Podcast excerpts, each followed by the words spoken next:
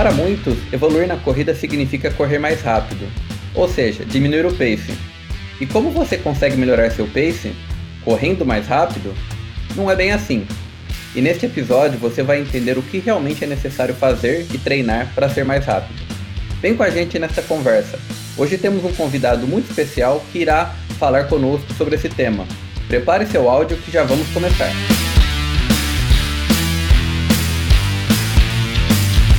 Olá, caro ouvinte.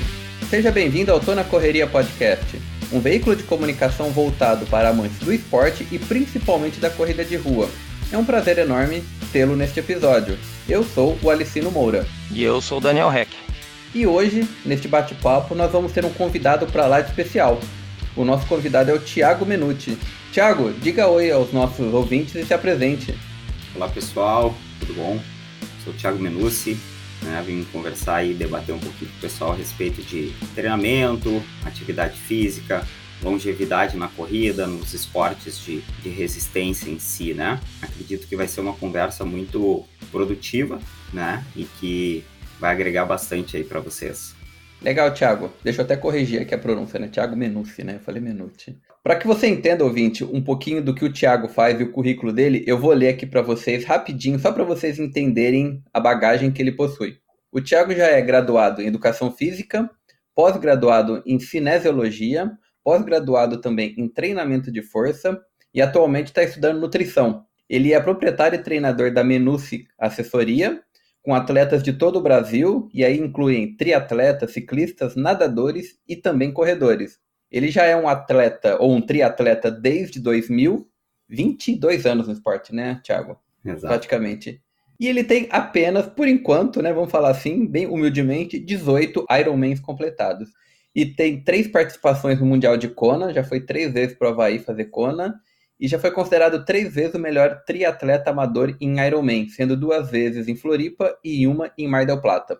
Legal, muito legal, Thiago, esse seu uhum. currículo. Conta um pouquinho pra gente aí da sua vida como atleta e como começou essa paixão e o que, que, te levou a completar 18 Ironmans aí nessa sua vida toda como atleta, como triatleta. Bom, é, a história é um pouco longa, né? Mas resumindo, meu histórico de, de atleta, eu brinco que vem desde sempre, né? Então, desde criança eu sempre fiz de tudo, joguei futebol, andei de bicicleta, aquela, aquela infância muito ativa que nós tínhamos antigamente, né? Ninguém parava. Passei por vários esportes, fiz judô também, tentei jogar um futebolzinho, quem nunca, né? Tentou jogar um futebol, mas como era muito ruim, eu acabei comecei na natação. Minha mãe colocou, meus pais me colocaram na natação, isso eu devia ter 8, 9 anos. E nunca mais parei, né? Nunca mais parei. Felizmente até que levei um pouquinho de jeito, né, na natação e, e fui desde as escolinhas da natação até entrar na, na, nas equipes de treinamento lá do, do Grêmio Náutico União, onde eu fiz toda a minha formação ali de nadador amador, digamos assim, né? Então foi infantil, juvenil, júnior e fiquei na natação até por volta dos 18 anos, quando nós tínhamos ainda um, uma equipe uma turma muito grande só que nessa fase o pessoal começa a cada um ir para o seu lado, o pessoal faculdade, estudando para o vestibular. E como o esporte sempre foi, fez parte da minha vida, eu obviamente acabei optando pela educação física, né? Tinha tudo a ver. E nesse meio tempo eu já comecei a fazer umas provas de na época chamava Aquathlon, que era corrida e natação, corrida e natação, porque tinha um treinador do União que, que também dava treino de triatlo num outro clube. E comecei ali com 18 anos a fazer umas provas e, cara, nunca mais parei, né? Tô aí, esse ano faço 40 anos, então desde os 18 eu tô no triatlo. E aí, na realidade, assim, fazer essas provas de Ironman, algumas provas mais que chamam hoje de triatlo extremo, acabou sendo uma consequência desses anos todos. O cara vai criando bagagem, vai o corpo vai tolerando mais o treinamento e você vai cada vez querendo e almejando objetivos um pouco mais pesados, digamos assim, né? E depois de uns seis, sete anos só de triatlon que eu comecei a fazer Ironman. E aí, desde então, eu tenho feito uma sequência bem grande de, de, de Ironman, né? Então, fechei 18, 19, tô meio perdido nas contas, né? Não é algo que eu conto muito. Eu contei até para passar aqui no currículo para ti mas é o que eu gosto, né? As, essas provas de, de, de, longa distância. Então foi, foi bem o que eu, eu vi assim de mais foco para mim no treinamento em si, foi migrar para essas provas de longa distância pela questão da superação e, toda a questão do treinamento em si que eu gosto bastante, né? Então, essa, essa é a minha história esportiva, digamos assim. É, esse é a parte do desafio, né? Quando o desafio começa a fazer parte da sua vida, você vai evoluindo em distâncias, em provas e tudo mais, né? Muito legal isso daí. É o que a gente fala, né, Dani? Um exemplo de começar na infância faz toda a diferença lá na frente, né? Com certeza. E isso a gente está tendo um, um problema falando principalmente no Brasil, mas especificamente no Rio Grande do Sul, agora estão querendo diminuir as, a quantidade de, de horas na educação física escolar. É uma coisa que não dá para acreditar, assim, os caras querem... Enquanto tem países super desenvolvidos que estão colocando cada vez mais atividade física na, na infância, o Brasil tá, tá tirando porque não acredita na atividade física. E, e a atividade física é. Essencial, né? Exatamente, é essencial na vida de, de todo mundo. Mas fazer o quê? Verdade. Tomara que não aconteça isso, né? Mas vamos lá, eu quero entrar aqui no tema que a gente chamou aqui os nossos ouvintes para ouvir e, e discutir. A gente está falando de melhora no pace quando a gente precisa evoluir na corrida. E sempre a gente vai olhar para a nossa distância e o nosso tempo daquela prova, daquele treino e tudo mais. Sempre é assim, ah, eu corro a um pace de 6, 6 e 15, 6 e 30, algo do tipo. Mas como que fica essa história de como você melhora um pace? Não é só correr mais rápido. Correr mais rápido te deixa, inclusive, mais cansado e isso te limita muito mais. Então existe alguma coisa por trás que é um processo. E conta pra gente aí um pouquinho dessa situação. Como que é esse processo de melhorar o pace? O que, que a pessoa tem que fazer realmente? Isso é uma dica valiosíssima para qualquer corredor. Dani, começa você explicando um pouquinho que eu quero deixar o Thiago complementar aí na vida dele e o que ele tem de experiência nesse sentido também. Beleza. Primeira coisa, eu quero agradecer muito ao Thiago por estar tá está aqui conosco nesse podcast. Ele, ele sabe, eu sou amigo dele há muito tempo, eu tenho a honra de ser, posso dizer que eu sou amigão dele.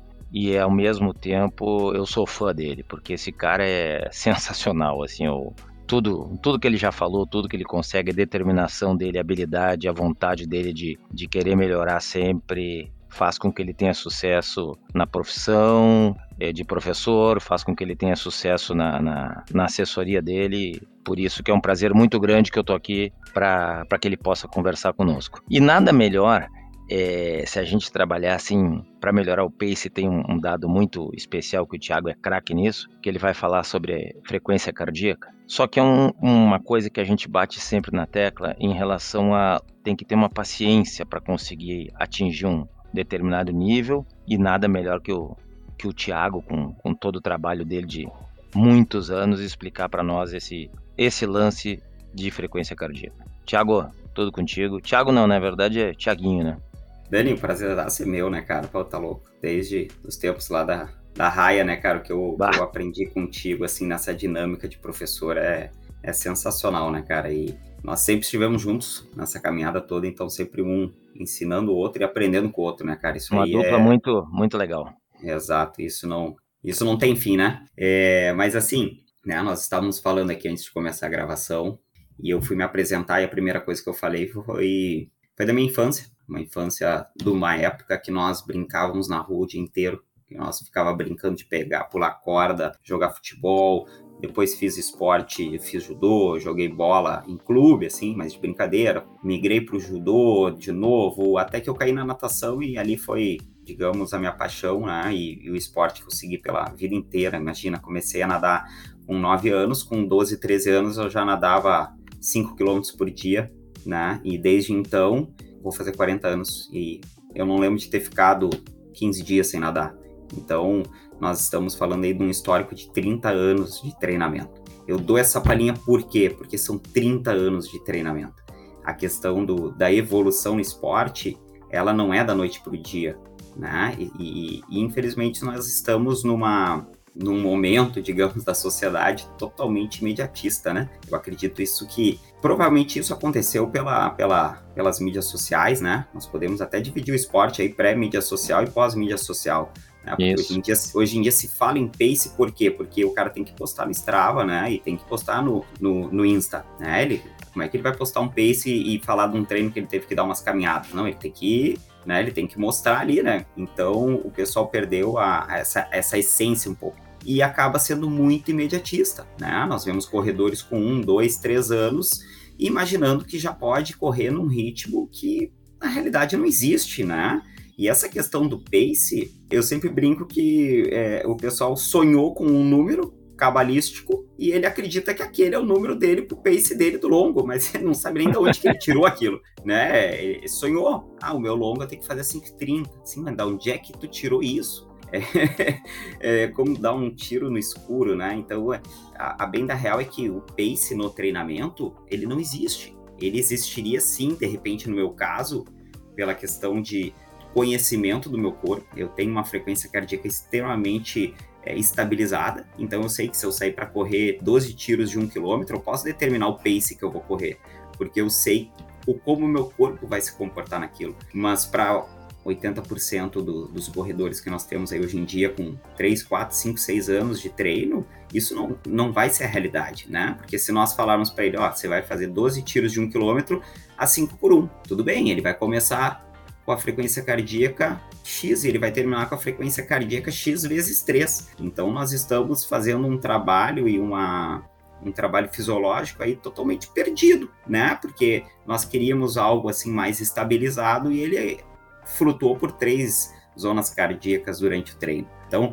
esse enrolo todo aí que eu falei foi justamente porque é, a gente tem que esquecer essa história de pace. O pace ele é muito lindo, ele é bonito, mas o nosso corpo ele só sabe interpretar o estresse fisiológico gerado durante o treino, e isso é frequência cardíaca, pelo tempo que nós estamos em treinamento, que é o, que é o tempo, né? As horas. Então a gente não pode basear o treinamento em distância e pace, porque senão nós estamos meio que dando um tiro no escuro. A não ser que realmente, como eu, eu, eu falei, né? Seja um corredor muito experiente que tem uma bagagem muito grande né, para a gente conseguir ser assertivo nessa questão de pace, distância, distância, frequência cardíaca. Se não, é, é, é, é frequência cardíaca, né?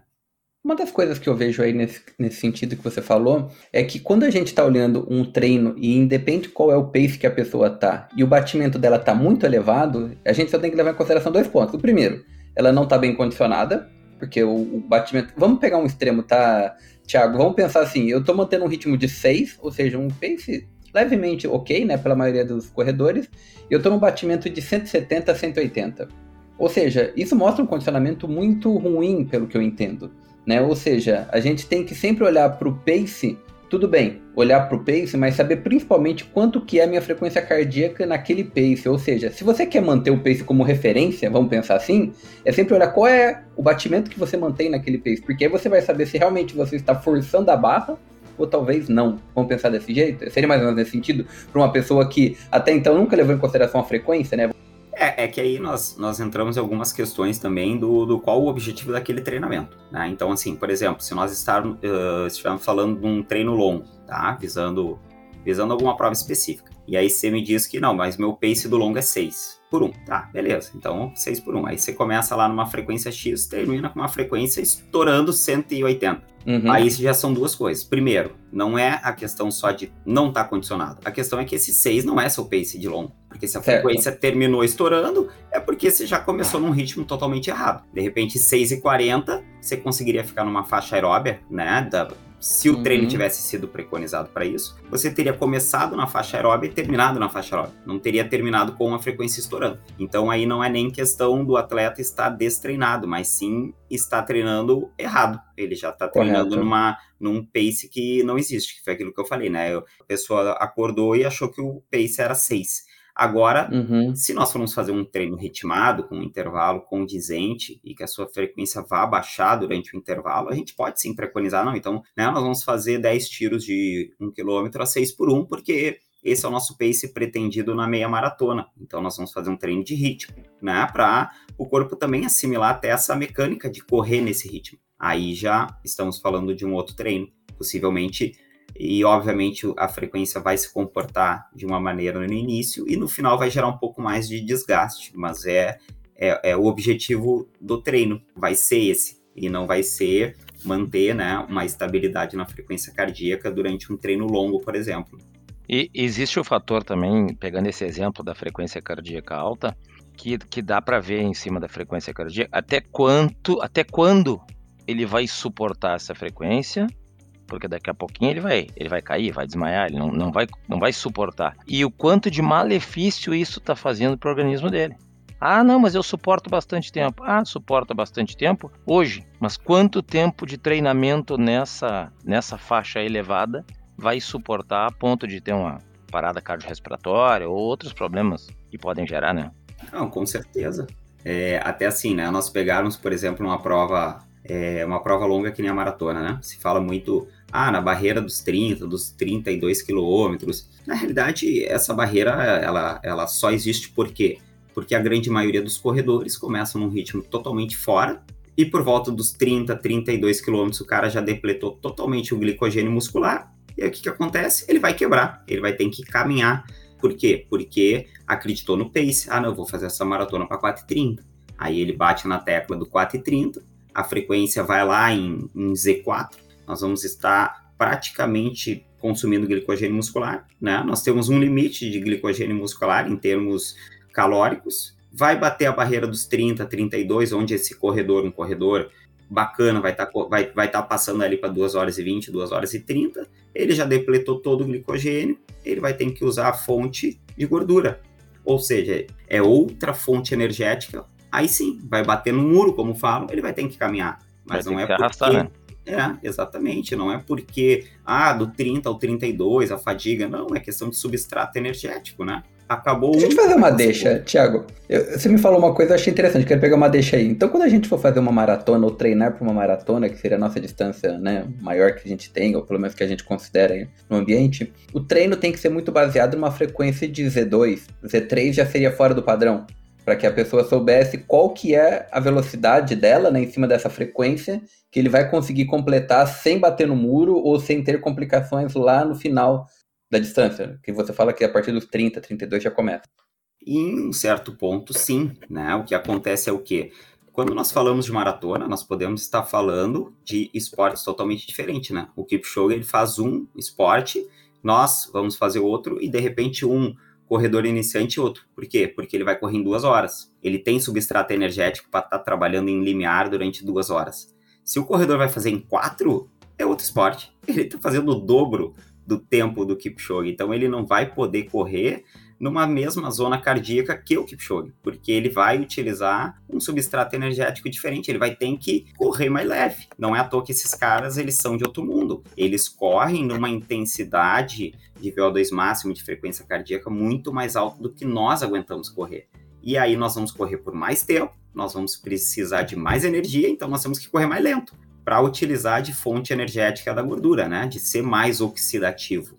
Então, se, se botar ali um corredor de 3 horas e meia, 4, ele já vai ter que fazer muito treino em zona 2. É ele, não vai, ele não vai tolerar um zona 3, né, perto de limiar anaeróbio durante 4 horas de corrida. É impossível. Agora, um corredor forte, ele, ele aguenta. Então, essa é a questão, né? Às vezes o pessoal treina pensando no que o campeão mundial fez, só que o cara fez em duas horas, né? outro corredor vai fazer em quatro. Até porque os, os, corredores de elite, como o Kipchoge que você citou, os treinos deles geralmente nunca nem chegam a duas horas. Os treinos deles são menores, porque as distâncias também são grandes. Então, em uma hora e meia, provavelmente ele cumpre 35 quilômetros tranquilamente. Exatamente, que aí, aí também entra aquela questão, né, do, do treino, questão de pace e distância. Nós três aqui somos corredores, tá? Eu sou novato, vou fazer minha primeira maratona, o Dani é intermediário e você é avançado. E nós, três final de semana, temos 30 para correr. Sim, mas são treinos totalmente diferentes, porque eu vou levar esses 30, eu vou levar 3 horas e meia. É mais do que do que o Dani vai levar para fazer a maratona inteira. Então uhum. nós estamos acabando é, fazendo treinos totalmente diferentes, nos mesmos 30 quilômetros. Agora, se eu preconizar lá, nós três vamos correr, fazer um longo de duas horas. Cada um vai fazer o seu longo nas duas horas. Eu vou cumprir 21 quilômetros, o Dani vai cumprir 26 e você vai cumprir 34, beleza, mas são as mesmas duas horas de desgaste físico, né? Senão, imagina, nós colocamos um corredor que já é iniciante e fazer o longo que é mais longo do que o tempo que um corredor vai levar para fazer a maratona, né? Então, é claro que, né, se tem assim, tá, mas então como que ele vai fazer uma maratona? Bom, primeiro, nós temos que criar estratégias para gerar um volume também semanal para esse atleta, para não desgastar ele demais, durante um treino longo, porque o impacto de correr três horas, três horas e meia acaba sendo absurdamente grande, né? Eu que, que corro há 20 anos, eu cheguei a fazer uns longos aí que eu ia fazer uma prova bem longa e vou fazer de novo, de três horas, tá? É pesado. Se é pesado para mim, imagina com um corredor intermediário ou iniciante. É, é, é uma agressão pro corpo que às vezes ele vai pagar durante uma semana inteira. Então, entra nessa questão, né? Ele sofre antes da maratona. Exatamente, exatamente. Às vezes esse corredor, se ele não fizer um polimento de um mês, ele chega na maratona cansado, porque ele vai fazer um longo três semanas antes de 32 e ele vai levar quatro horas. Então, é, é, gera um desgaste muito grande. Por isso que nós temos que pensar muito nessa questão frequência cardíaca e tempo, que é o que o, o desgaste que o nosso corpo vai, vai entender, né?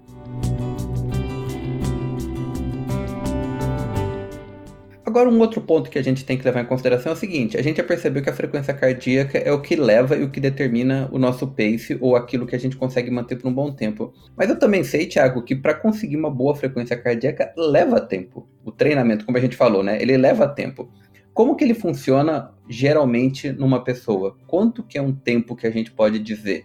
Eu sei que não vai ter uma data exata, vai ter ali um, um tempo muito grande, que pode começar em X meses e há anos, mas como que ele evolui nisso e como que fica essa brincadeira? Até porque o pessoal muito fala o seguinte, ah, a nossa frequência cardíaca é utilizada através de um cálculo, aquele cálculo que todo mundo usa lá do 220 menos a idade. Aí eu chego no meu batimento máximo e dali eu começo a fazer as minhas continhas de zonas e tudo mais. Isso eu entendo que é uma equação generalista, não uma equação customizada e performática para uma pessoa. Mas fala um pouquinho mais dessa questão. Né? Até o Dani brincou com a gente hoje nesse treino, porque a gente levou muito em consideração essa brincadeira da frequência cardíaca baixa, né? trabalhando em zonas mais baixas. Eu acho a chave de tudo é a paciência, vendo que vai a gente vai melhorando no decorrer do treino, e hoje a gente viu lá no, no treino que nós tivemos de manhã, ah, mas a minha frequência está muito alta, a minha frequência está muito baixa, eu vou ter que caminhar para baixar a frequência. Diz, bom, então nós vamos ter que caminhar. E aí entra a paciência e entra o que já foi dito antes, o imediatismo. Claro, a gente não pode pegar ninguém pela orelha, mas se tem que caminhar, tem que caminhar. E aí a gente tem que ver o quanto aquela pessoa está sujeita a buscar essa melhora de frequência cardíaca ou treino de qualquer jeito. Mas aí o Thiago é o expert na frequência. Vamos lá, Thiago pegando o gancho, né? Primeiramente disso que o Dani falou, né? Do, do como que o corredor quer correr. Antes de mais nada, nós como, como treinadores, nós temos que mostrar para o nosso atleta, cliente, aluno, o que é o certo. Então, assim, por isso que eu inundo eles com áudio, com, com podcasts, com artigos, porque eles sabem o, o que tem que ser feito. Todo todo atleta, e o Dani sabe, né? Eu passo aí com ele fazendo essas provas longas, tal, quanto eu fico mirando na frequência cardíaca e, e então a pessoa entende. O cara sabe o que tem que ser feito. Se ele fizer errado, ele sabe que ele tá errando. Beleza, ele sabe que ele tá errando. Daqui a pouco, no próximo treino, ele vai acertar. O problema é aquele que tá errando e acha que tá fazendo certo, porque ele não sabe daquilo. Mas no momento que você explica, né, essa questão que o Dani falou do, ah, vai caminhar do treino. Eu acredito que se nós pegarmos assim, não, se não for um corredor abaixo de 3 horas e 30 na, na maratona, ele vai dar boas corridas depois do quilômetro 34, 35. Com certeza. Caminhada. Caminhadas. Caminhada, perdão, é. Ele vai dar, ele vai dar umas caminhadas. O corredor de 4 horas para cima nem se fala, ele vai caminhar bastante.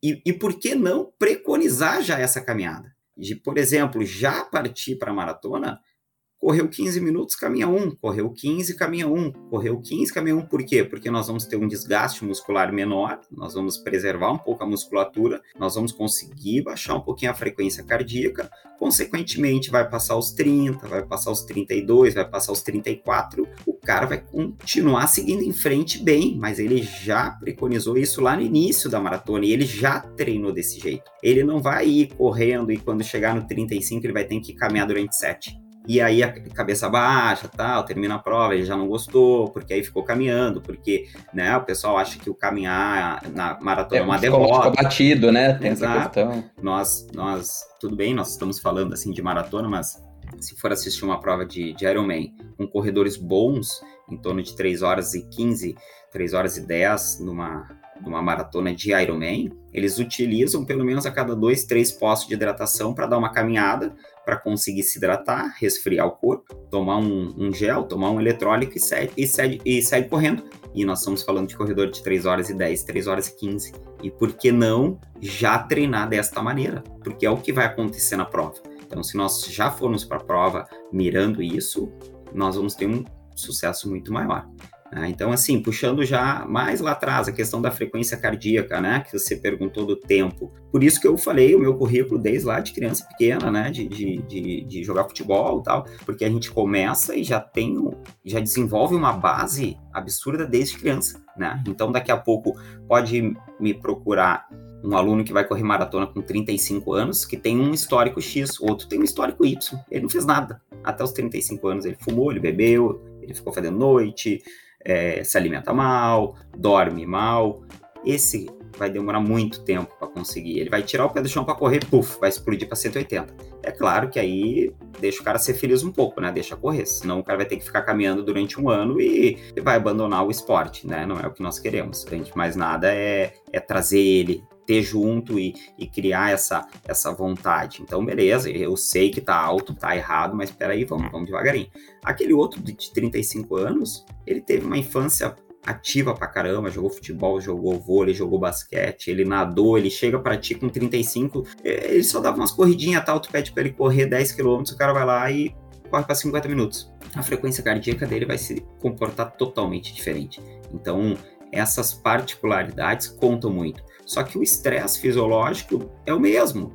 Se esse mais uh, iniciante ali, né, não tem uma base, correr em 170, ele tem o mesmo desgaste do outro que tinha mais base.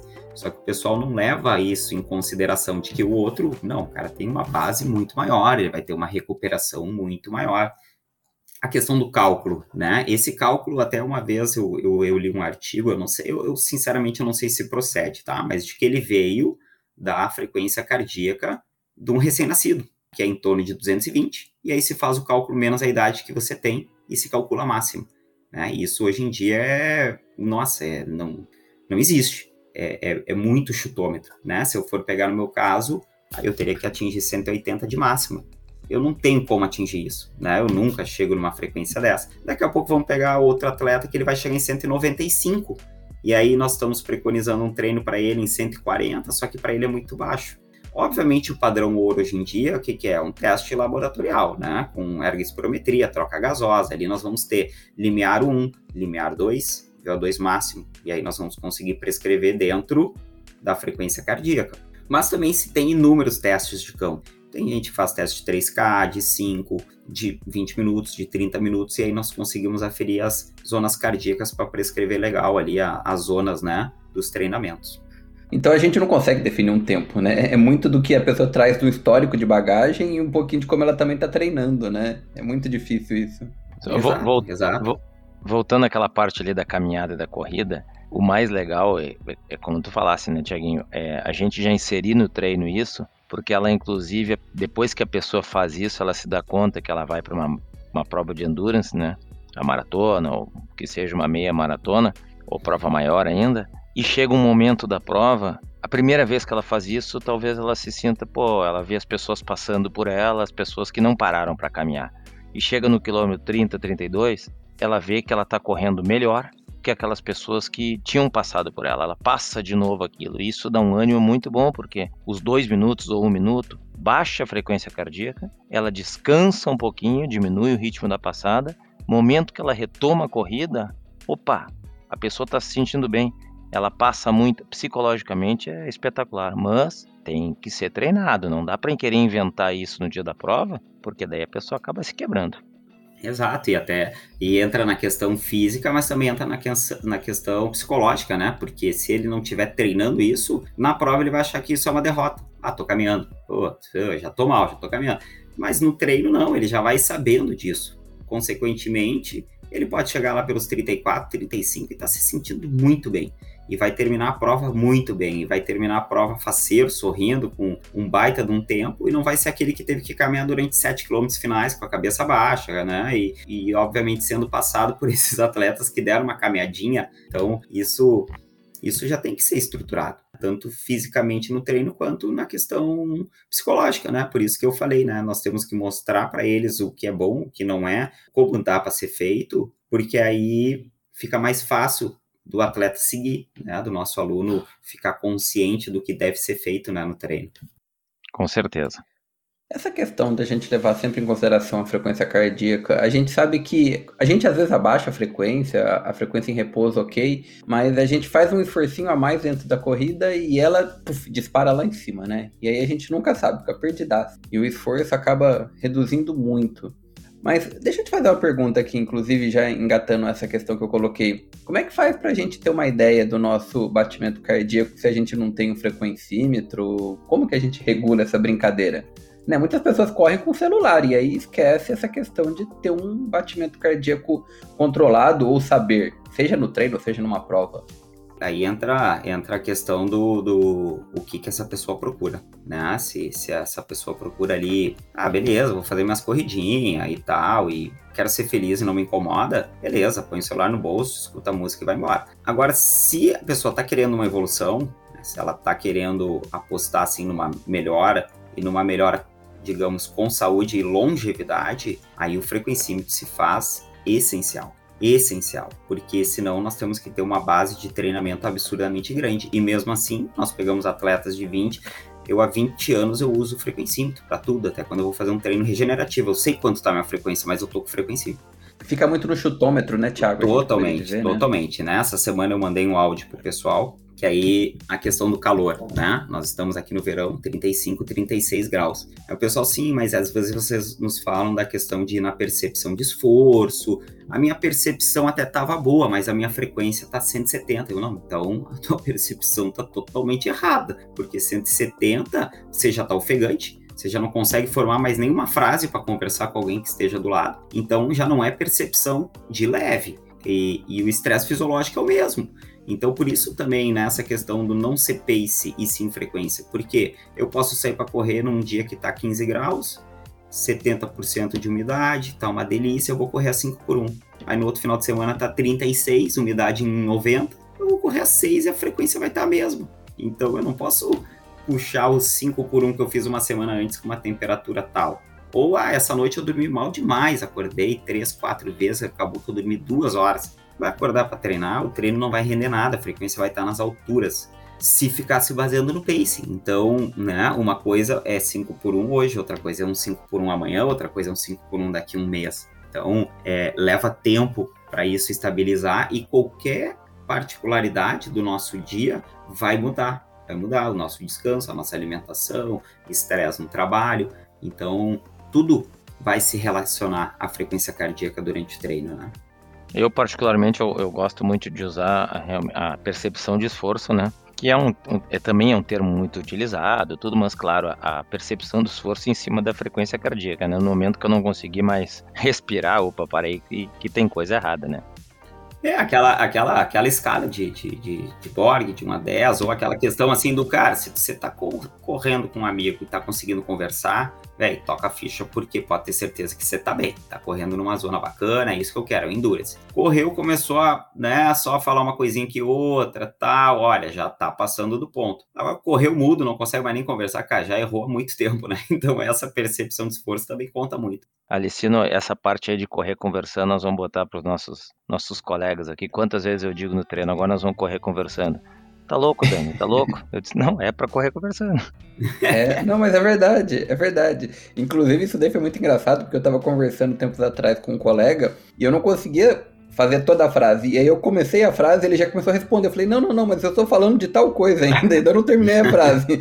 Porque eu estava exatamente ofegante, né? Então eu não conseguia completar a frase do jeito. Então, óbvio, eu já estava com o ritmo para lá de passado. O, o problema é quando tu diz pra pessoa conversar e é um treino que tu vai, vai fazer uma distância curta para elevar a frequência cardíaca e ela quer conversar na hora do descanso. Aí tu diz, não, não, não, parei, no descanso é justamente para não conversar nesse tipo de treino não tem conversa, né? Tem o. É. Tem um momento para conversar, tem um momento para não conversar, é, né? É, exatamente. Tem a hora para tudo, hein?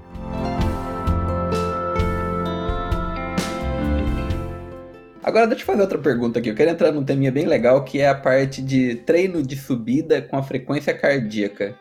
Esse é um treino, Thiago, que particularmente eu perco totalmente a referência, porque se eu tô fazendo uma subida, e aí lógico, a gente tem que levar em consideração que tipo de subida a gente tá levando. Se é uma subida muito íngreme, pouco íngreme, e se ela é muito grande ou pequena. Vamos pegar um caso de uma rampa que eu treinava muito lá em Jundiaí, que ela era curta, ela devia ter ali mais ou menos uns 10 metros, coisas assim, mas ela era íngreme, era muito íngreme. Cara, eu chegava lá em cima tonto, tonto, né? Porque eu fazia uma subida e chegava tonto lá em cima. Mas pega uma subida comum, de uma corrida comum, que a gente não sabe, mas em São Paulo a gente tem muita referência da Brigadeiro, porque a Brigadeiro todo mundo conhece, né? Todo mundo sabe um pouquinho ali da, da São Silvestre e tudo mais. Me, fala um pouquinho da relação subidas com um ambiente de frequência cardíaca. Bah, eu e o Thiaguinho, nós temos histórias aí. É, no podcast da semana passada, nós falamos de asfalto e trilha. Eu e o Thiaguinho conseguimos, durante sete anos, montar uma prova de trilha em gramado. E para quem conhece bem Gramado sabe o que, que é que, que é subida. Então vamos, vamos fazer assim, ó. Tiaguinho, fala de uma subida, daquela em que nós quase perdemos o carro no barranco,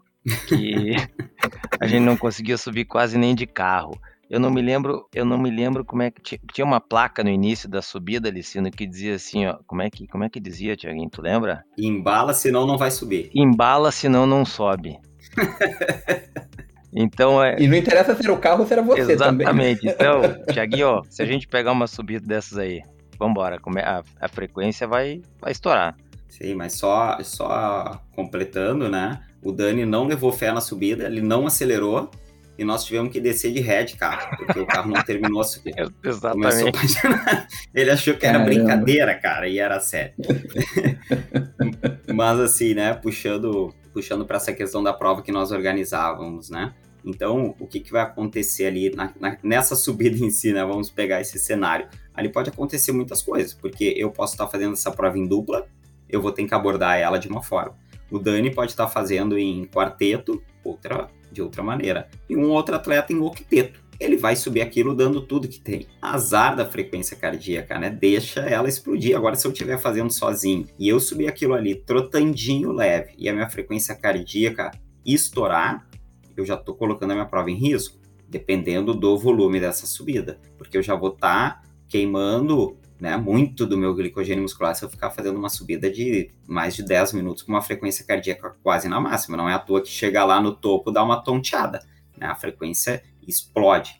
Então tem que ver aonde que vai entrar essa, essa, essa, essa subida e qual que é o objetivo dessa subida no treino.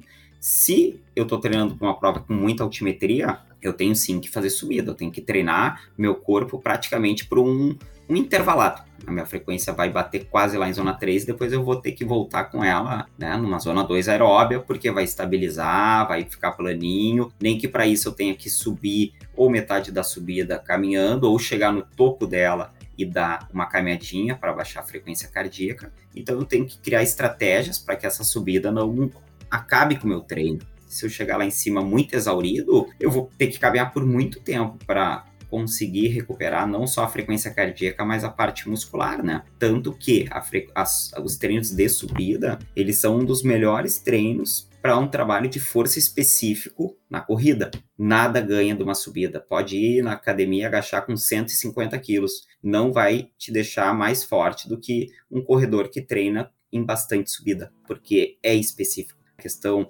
articular, questão de tendão, questão de fibra muscular, que só a corrida em si nos passa, né? Então eu gosto muito de treino em subida. Então tem suas particularidades. Dá para subir forte? Dá. Mas depende de como que nós vamos abordar isso, né?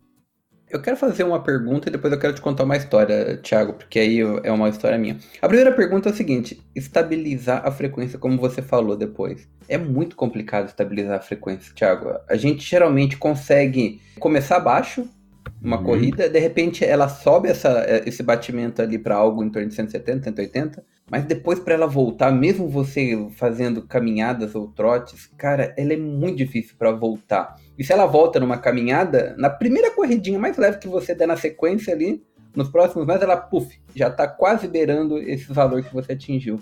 É muito complicado. Ela oscila com uma sensibilidade muito grande. Por isso treino. Exatamente. Isso, isso conta muito, né? A questão da nossa base aeróbia. E conta muito como que também nós abordamos esse primeiro digamos, dois terços do treino. Essa semana, inclusive, eu estava batendo, depois que eu mandei o, o, artigo ali que o Dani comentou, eu mandei um áudio pro pessoal falando, é, eu quero ver o treino em zona 2, né, uma zona oxidativa, mas eu quero ver todo o treino em zona 2. Eu não quero ver a média do treino, porque às vezes a média vai estar tá em zona 2, só que aí no que eu no que eu abro o treino lá para dar uma analisada, eu vejo que o último um terço do treino foi para cima de zona 3. Por quê? Porque ele já começou errado. E aí a frequência vai vir gerando, o corpo vai vir gerando um desgaste, a frequência vai vir um batimento, dois batimentos, três batimentos, dez batimentos, quinze batimentos, vinte batimentos, e o último um terço do treino foi totalmente errado. Por quê? Porque eu comecei de forma errada. Por isso que ele subiu. Agora, se eu comecei hoje a 6 por 1, aí tudo bem, entra o pace, né, para que nós termos, possamos ter essa noção. Hoje eu comecei a 6 por 1. Semana que vem tá a mesma temperatura, tá bacana. Eu sei que eu comecei a 6 por 1 e eu terminei destruído em zona 3, cara, então eu vou começar a 6 e 25, porque 6 por 1 não dá. Então eu vou começar a 6 e 25 e vamos ver como a minha frequência cardíaca se comporta. Provavelmente ela não vai estourar. Por quê? Porque eu estou gerando um desgaste bem menor. Ela estoura por quê? Porque o desgaste está muito grande, né? O corpo começa a fadigar, fadigar, fadigar, fadigar, fadigar e puf, termina lá em cima. É, é, mais ou menos essa questão, né? É tanto questão de base de treinamento, né? Se nós queremos ver um, um, um atleta muito bem condicionado, né? Com uma base aeróbica muito boa, ele vai começar, depois de 10, 15, 25 minutos, a frequência cardíaca vai bater, vai atingir um platôzinho, cara, ele vai terminar isso aí durante 30 quilômetros. A frequência cardíaca vai variar dois, três batimentos ao longo disso tudo. Não vai subir. Você falou uma coisa que a gente falou no podcast passado, treino de base, né? Exatamente. Então, é muito importante. Deixa eu contar a história então, porque essa parte é uma das que eu guardei muito na minha cabeça.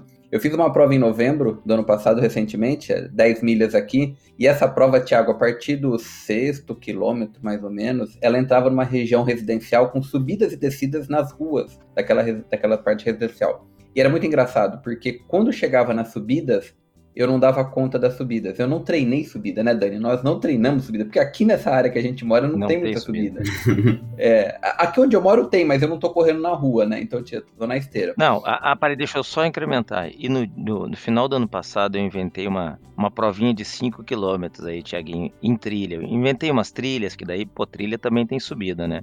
E aí nesse dia o Alicino fica doente com dor de garganta, ele não pôde nem correr. o único só na... treino com subida. Ele não o único treino com subida ele teve que falhar porque ficou é, na entrega é. da água. É, fiquei no posto de hidratação da galera. Mas enfim, aí eu fiz essa prova, a partir do sexto começava as ruas. Mas eram ruas de subidas grandes, mas curtas. E aí, lógico, em determinado momento você separa os, as pessoas correndo, mas você tem que ser aquela turminha que tá correndo mais ou menos com você, que tem o mesmo ritmo, né? E segue. E era muito engraçado. Na subida, eu via a galera assim, puf, se mandar na minha frente. Aí chegava nas retas, eu igualava ou passava eles. Na próxima subida, eles puff na minha frente. Aí chegava nas retas, porque eu já tinha mais ou menos o meu pace normal, né? Vamos chamar assim, que a gente brincou de é, velocidade de cruzeiro, né, Dani? Uhum. Eu, eu igualava, porque eles não davam conta, porque o meu pace de, de plano era muito bom. E eles não tinham um pace igual. Então a gente ficava muito naquela. Nas subidas eles estouravam na minha frente, nas retas eu passava. E foi, é lógico, depois dos últimos 6 km, que era a volta, era tudo plano. Aí eles ficaram para trás. Mas foi muito engraçado isso, porque era muito reta, maravilha. Subida eu já olhava e falava assim, puta, lá tem eles passando eu de novo.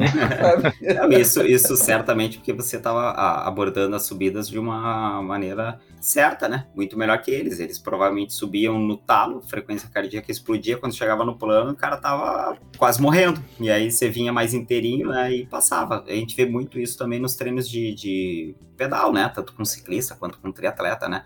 Aqueles que sobem enlouquecidamente, aí quando pega uma, um plano depois, é meio que tem que parar de pedalar um pouco, né? Porque senão não aguenta, a frequência tá lá em cima, e aquele que vem num passinho, né? Sobe mais ponderadinho e tal, chega no plano, atropela. Né? Então, entra bem essa questão da frequência, né? É um, é um baita exemplo. Mas isso, de novo, eu acho que é aquela coisa que a gente tem que trabalhar muito com os alunos, os clientes, os atletas da, da assessoria, para é, é, que a gente não faz um trabalho assim para para ganhar a corrida amanhã. A gente faz um trabalho como qualidade de vida para conseguir correr por muito tempo de uma forma sadia. É, é, a gente tem que faz, fazer com que as pessoas entendam que a gente corre para a vida, para melhorar a, a, a, qualidade de. para melhorar a frequência cardíaca ao longo de um ano, dois anos, três anos, e não para ganhar a corrida agora e correr o risco de, de não terminar a corrida. Esse, esse que eu acho que é o, é o principal problema que a gente. Não é problema. Esse é o nosso principal objetivo, fazer as pessoas entenderem que hoje ela vai ter que correr devagar para depois, mais além, buscar uma melhora de, de resultado. É o imediatismo, né, Dani? Que o próprio Thiago já Exato. comentou lá no começo, né? A gente hoje tem. E, é verdade, você vê as pessoas postando os tempos, né, das fotos e tudo mais. Se a pessoa tá postando um pace ali de 7, por exemplo, né, às vezes ela nem quer postar. Exato, exatamente. Hum. Exato. Então tem muito disso. É, essa questão que o Dani falou é, é perfeita, né, porque é, a nossa formação é de professor, né? Hoje em dia se fala coach, treinador e tal, mas é professor, então a gente tem que ensinar os alunos. Eu sou do ponto que é educador, né? Eu ainda sou do educador. ponto que você é mais educador, né? Educador, então é, não é não é querer ser, não é querer ser, digamos assim, chato ou querer ser dono da verdade ou querer passar uma algo técnico em falar em frequência cardíaca, não, é porque isso eu sei o Dani sabe, ao longo de toda a nossa formação de educador físico, mais de 20 anos de treinamento, de que se esse aluno atleta treinar certo, ele vai ter longevidade no esporte, tanto em questão física quanto em questão mental. Porque uma das coisas que eu que me deixa mais feliz é quando eu escuto alguém falar, cara, eu terminei o treino, parecia que eu não tinha feito nada, tava inteiro. Eu falei, então tu fez o treino certo, cara, uma vez na vida. Porque se você terminou o treino e tá terminando todo o treino exaurido, ele já tá errado. E às vezes a pessoa não, não é nem fisicamente, a pessoa não consegue suportar isso porque é um desgaste muito grande. E aí tu sai pra correr e já pensa, caraca, mas vou terminar morrendo de novo. Dá um, dá dois, dá três anos o cara abandona, porque ele não aguenta mais. É, é fica um, um fardo muito grande. Então, no momento que ele começa a treinar bem e treinar certinho, às vezes vai ter um treino que ele vai terminar e vai falar: parece que eu não fiz nada, pô, coisa boa, é isso aí. Então, assim, vai ter um estresse físico menor, vai diminuir muito o risco de lesão e, e, nós vamos ter uma longevidade muito grande, né? Então, esse que, que é o nosso principal papel, né? Se o cara vai correr para baixo de 3 horas e 30 ou abaixo de 4, vai pegar vaga para Boston ou não sei o que, isso daí é fator é, secundário, né? Não, não é algo que a gente tem que mirar, né? É, é a mesma coisa aquela frase que às vezes a gente usa a gente ouve, a gente e, e, e para tudo na vida, né? Quanto mais eu faço, mais sorte eu tenho. Na verdade, tu, tu, tu, vai melhorando, vai melhorando e, e, o treino ele é muito em cima do que tu tá fazendo. A vida é assim. Tem uma coisa que eu e o Thiaguinho sempre comentamos muito e eu, eu já falei muito para Licino também, que é o nosso trabalho é um trabalho de formiguinha. A gente vai devagarinho, devagarinho, devagarinho, vai, vai atingindo o objetivo. Exatamente. Isso bem como você falou, é para tudo na vida, né, Daniel? O que, se nós nos dedicarmos ou no trabalho, ou no treinamento, ou seja lá o que for, por três horas por semana, nós vamos ter um resultado X. Se eu me dedicar 20 horas por semana, eu vou ter outro resultado. Tu pode ser um, um exímio pulador de corda. Vai começar é, a pular é. 15 horas de corda por semana, cara, tu vai dar a cambalhota, tu vai virar mortal para trás pulando corda, mas e se eu ficar pulando 20 minutos por semana, não vale mal, vou saber dar dois pulinhos por vez. Então é, é, o, é o quanto nós demandamos de energia para aquilo, né? Que é o que nós vamos ficar cada vez melhores, né? Exatamente.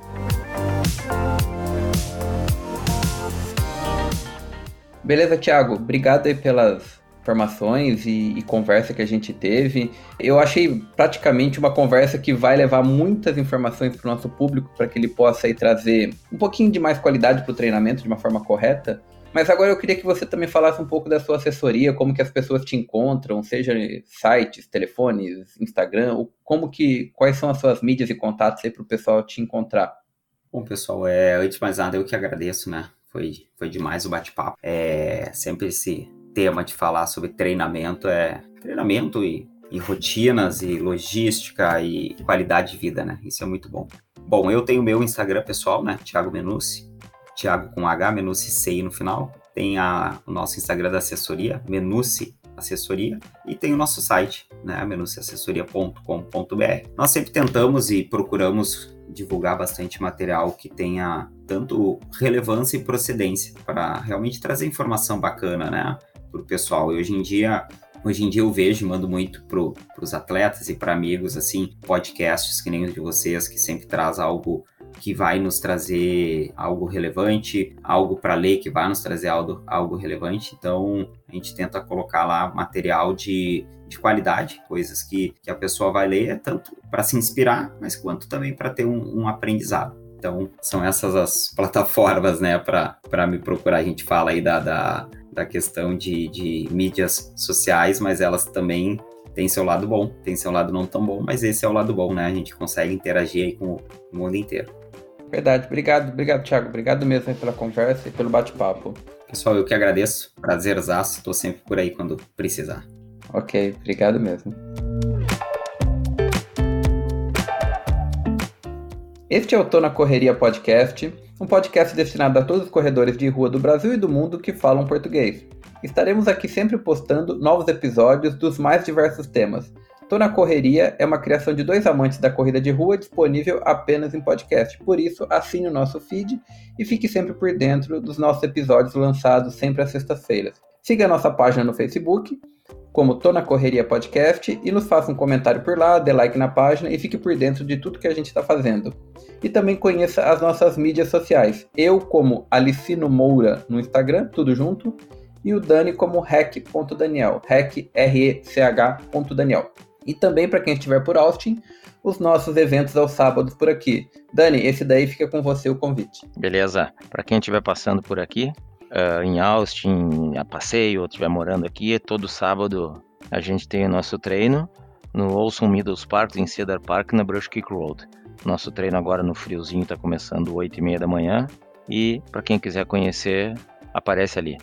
Eu estou tentando, quero agradecer muito o Thiaguinho por ter conversado conosco, eu estou tentando trazer ele, tentando convencê-lo a vir fazer uma prova de triatlo, alguma coisa aqui conosco. E aí sim nós vamos levar ele para um treino, porque não é rasgação de seda, mas assim, ó, ver o Thiaguinho correndo, nadando, pedalando nem dá para ver, porque ele pedala tão rápido que a gente acaba nem, nem vendo. Mas ver ele nadando e correndo é uma coisa que parece que ele flutua. É, é muito legal, a habilidade dele é, é fora do comum. Legal, Dani. Verdade, vamos ver se a gente consegue sim. E para quem quiser um pouquinho mais de informação sobre o nosso treino ao sábado, tá lá no Facebook, na nossa página, o local e os detalhes. Bem, Dani, para a gente poder encerrar, o seu recadinho rápido? Paciência e treinamento faz a diferença. Obrigado. Tiago, você quer deixar algum recado rápido também, uma palavra para a gente encerrar? É, acredito que é, faço as palavras do Dani as minhas também, né? Porque é isso aí, é constância, é paciência vamos se divertir, vamos, né, vamos curtir o, o mundo esportivo sem pressa. Não temos que mostrar nada para ninguém, só para nós mesmos, né? Vamos lembrar que o, o que nos fez entrar, né, na corrida, ou no triatlo, na natação, é para nós mesmos. Então, vamos se divertir. Legal, verdade. Obrigado, Thiago. Obrigado mesmo, Daniel. Obrigado mais uma vez, Thiago, pela participação. Obrigado ao nosso ouvinte por esse episódio. Nos vemos no próximo, recheado de mais informação. Valeu. Heitor, abraço. Valeu.